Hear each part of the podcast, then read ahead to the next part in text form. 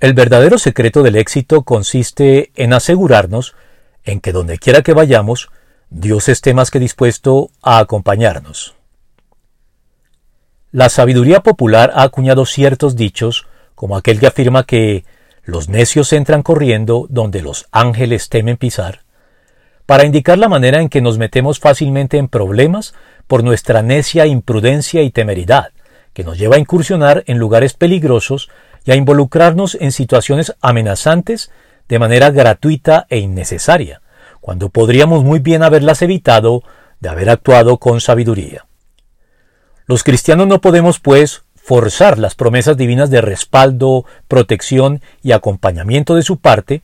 para pretender que Él esté con nosotros y nos conceda el éxito en todo lo que emprendamos si, para empezar, lo que emprendemos no es de su agrado ni cuenta con su sanción favorable.